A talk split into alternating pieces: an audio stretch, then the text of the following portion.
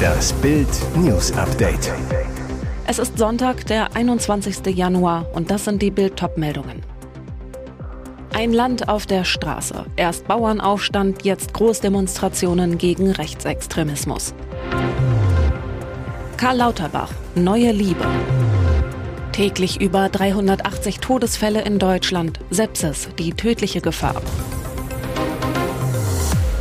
Ampelfrust und Umsturzängste. Extreme Parteien werden täglich stärker, die Kanzlerpartei SPD immer schwächer. Und seit Samstag mischt Ex-Verfassungschef Maaßen auch noch mit seiner Werteunion mit. Deutschland in Aufruhr. Nach den größten Bauernprotesten seit Jahrzehnten gehen an diesem Wochenende Hunderttausende auf die Straße, um gegen die AfD zu demonstrieren. Im ganzen Land, von Sylt im Norden bis Überlingen im Süden, protestieren die Menschen gegen die rechtsextremen Pläne von AfD-Funktionären, Millionen Mitbürger mit Migrationshintergrund zu remigrieren. Der Zulauf riesig. In Hamburg musste am Freitag sogar eine Demonstration abgebrochen werden, weil zu viele Menschen kamen. Gut zwei Jahre nach Amtsübernahme der Ampel erodiert das Parteiensystem. Die einst stolze SPD fällt im Sonntagstrend auf einen Tiefststand von 13 Prozent, hat sich damit seit der Bundestagswahl halbiert. Gleichzeitig erstarken neue Parteien mit mindestens zweifelhaftem Programm. Die AfD steht elf Jahre nach Gründung bei 22 Prozent. Das Meinungsforschungsinstitut INSA sieht ihr Potenzial, also Leute, die sich vorstellen können, die AfD zu wählen, bei 28 Prozent. Das Bündnis Sarah Wagenknecht BSW kommt aus dem Stand auf 7 Prozent. Laut INSA liegt ihr Potenzial bei 20 Prozent. Die Freien Wähler liegen bundesweit bei drei Prozent, wollen bei der Bundestagswahl 2025 den Sprung ins Parlament schaffen. Potenzial 14 Prozent. Und am Samstag beschloss auch noch die rechtskonservative Werteunion um Ex-Verfassungsschutzpräsident Hans-Georg Maaßen in Erfurt die Parteigründung Wählerpotenzial 5 Prozent.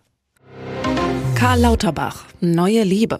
Sie ist Bestseller-Autorin, Journalistin und hat mit dem Politiker einen Podcast gemacht. Er hat sie lange gesucht und wieder gefunden. Die Liebe. Bundesgesundheitsminister Karl Lauterbach ist frisch verknallt. Die neue Frau an seiner Seite, die prominente Journalistin Elisabeth Nia. Sie ist 59 und schreibt für Spiegel, Zeit und Wirtschaftswoche. Seit November tauchten beide in Berlin auf denselben Partys auf. Nun sagt Lauterbach zu Bild, ich bin froh, dass es Elisabeth Nia in meinem Leben gibt. Das Ende der Einsamkeit. 2021 beklagte er sich etwa im Bunte-Interview, er wolle nicht den Rest des Lebens Single bleiben. Und zum kompletten Glück fehlt mir eine liebevolle Frau. Die hat er nun. Der Minister und die blitzgescheite Journalistin, sie kennen sich schon länger, beruflich. Sie saßen regelmäßig in deutschen Talkshows. Nia berichtete für die Zeit aus der Bundeshauptstadt, wo er Abgeordneter war. Für beide ist es nicht das erste Liebesglück. Lauterbach hat mit der Krebsärztin Angela Spelzberg, 64, vier Kinder. Und Nia ist auch nicht die erste Journalistin an seiner Seite. Mit der heutigen Taz-Chefredakteurin Ulrike Winkelmann hat er Kind Nummer 5. Auch Nia war verheiratet, ist Mutter eines Kindes. Dass sie ihre Liebe nicht früher öffentlich machten, liegt auch an der Bedrohungslage. Lauterbach muss rund um die Uhr bewacht werden, auch weil die Terrorgruppe Vereinte Patrioten ihn 2022 entführen wollte. Täglich über 380 Todesfälle in Deutschland. Sepsis, die tödliche Gefahr. Was ist gefährlicher als Herzinfarkt, Brust- oder Darmkrebs? Eine Blutvergiftung. Mehr als 140.000 Menschen sterben nach aktuellen Schätzungen jedes Jahr in Deutschland an einer Sepsis, über 380 Menschen täglich. Aber mindestens 190 von ihnen sterben unnötigerweise, meldet die Sepsis Stiftung. Das zeige der Vergleich mit Zahlen Überlebender in anderen Ländern. Deutschland nehme das Thema laut der Sepsis Stiftung noch immer nicht wichtig genug. Anders Länder wie England, Irland, Schweden und die USA. Diese hätten reagiert, als die Weltgesundheitsorganisation 2017 die Sepsis als globale Bedrohung einstufte. Die Krankenhaussterblichkeit bei schwerer Sepsis ist zum Beispiel in Australien, Neuseeland zwischen 2000 und 2012 von 35 auf 18 Prozent gesunken, nachdem dort für alle Krankenhäuser verbindliche Qualitätssicherungsstandards eingeführt worden waren, sagt Konrad Reinhardt, Seniorprofessor der Charité Universitätsmedizin und Vorsitzender der Sepsis Stiftung. In Deutschland lag diese Sterblichkeit 2019 bei fast 35 Prozent. Es gibt bei uns noch immer keine verpflichtenden Regelungen, beklagt Professor Reinhardt. Der Intensiv- und Notfallmediziner schlägt vor, den ärztlichen Behandlungsweg zu vereinheitlichen. So würden automatisch bestimmte Anzeichen geprüft und eine Blutvergiftung könne rechtzeitig erkannt werden, denn sie ist immer lebensbedrohlich und immer ein Notfall. Und jetzt weitere wichtige Meldungen des Tages vom Bild Newsdesk. Ungerecht. SPD will Lindners Kindergeldplan stoppen. Gerade erst hat sich die Ampel nach langem Streit auf den Sparhaushalt 2024 geeinigt. Doch der Frieden hielt nicht lange. Jetzt bricht Zoff ums Kindergeld aus. Auslöser? Finanzminister Christian Lindner will nur die Kinderfreibeträge für Eltern mit hohen Einkommen erhöhen, nicht aber das Kindergeld für Eltern mit normalen Gehältern. Entsetzen in der SPD. Parteichef Lars Klingbeil schaltet sich ein und erteilt dem Lindner Plan in Bild eine klare Absage. Nur Familien mit sehr hohem Einkommen zu entlasten, halte ich für ungerecht. Gerade die arbeitende Mitte, also diejenigen, die jeden Tag aufstehen, ihr Einkommen hart erarbeiten und sich nebenbei um ihre Kinder, die Nachbarn und den Verein kümmern, sollten entlastet werden.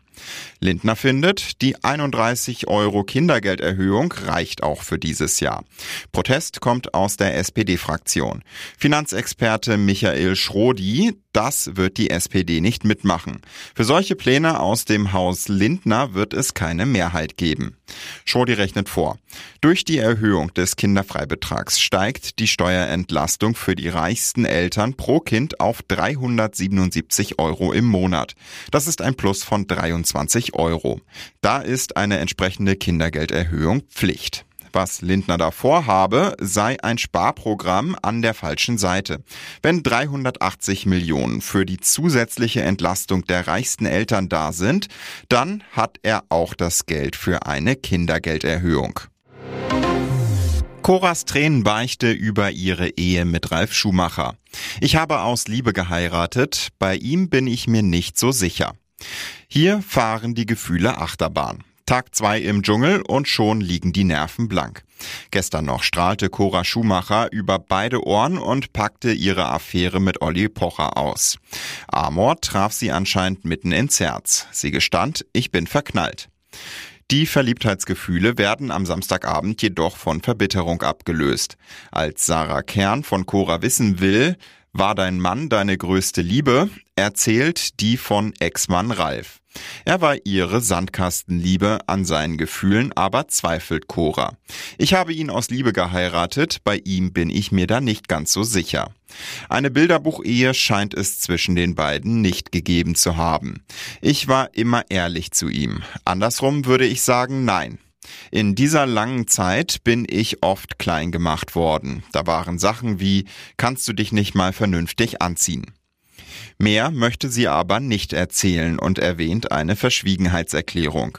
Ich möchte das Thema gar nicht so groß machen. So etwas verletzt halt einfach. Deshalb rede ich darüber nicht so in der Öffentlichkeit, weil ich nicht verletzt werden möchte. Defensive eine einzige Baustelle. Abwehralarm bei Bayern.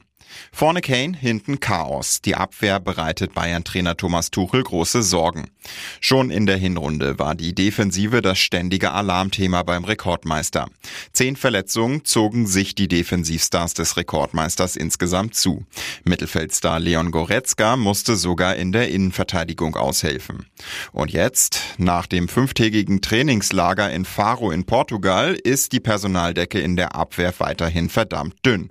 Zwar verpflichteten die Münchner vor der Algarve-Anreise Kane-Kumpel Eric Dyer aus Tottenham per Rückkehrleihe mit Option auf einen Vertrag bis 2025, doch der Engländer reiste nach nur drei Einheiten und einer Runde Golf im Luxusressort Quinta do Lago wieder ab, wegen der Geburt seines ersten Kindes. Gegen Bremen wird Dyer wohl wieder dabei sein, nachdem er am Freitag mit der Mannschaft trainieren konnte. Obwohl er nicht eingespielt ist mit seinen neuen Kollegen, könnte er auch gleich in der Innenverteidigung gebraucht werden, neben Dayot Upamecano. Tuchels Lieblingsverteidiger Min Jae Kim fehlt seit Anfang des Jahres. Der Südkoreaner spielt momentan beim Asien Cup.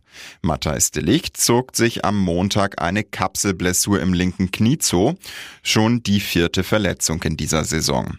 Es drohte ein Ausfall für das Bremen-Spiel, nun gibt es nach einem Belastungstest am Freitag aber wieder Hoffnung, sogar auch für die Startelf.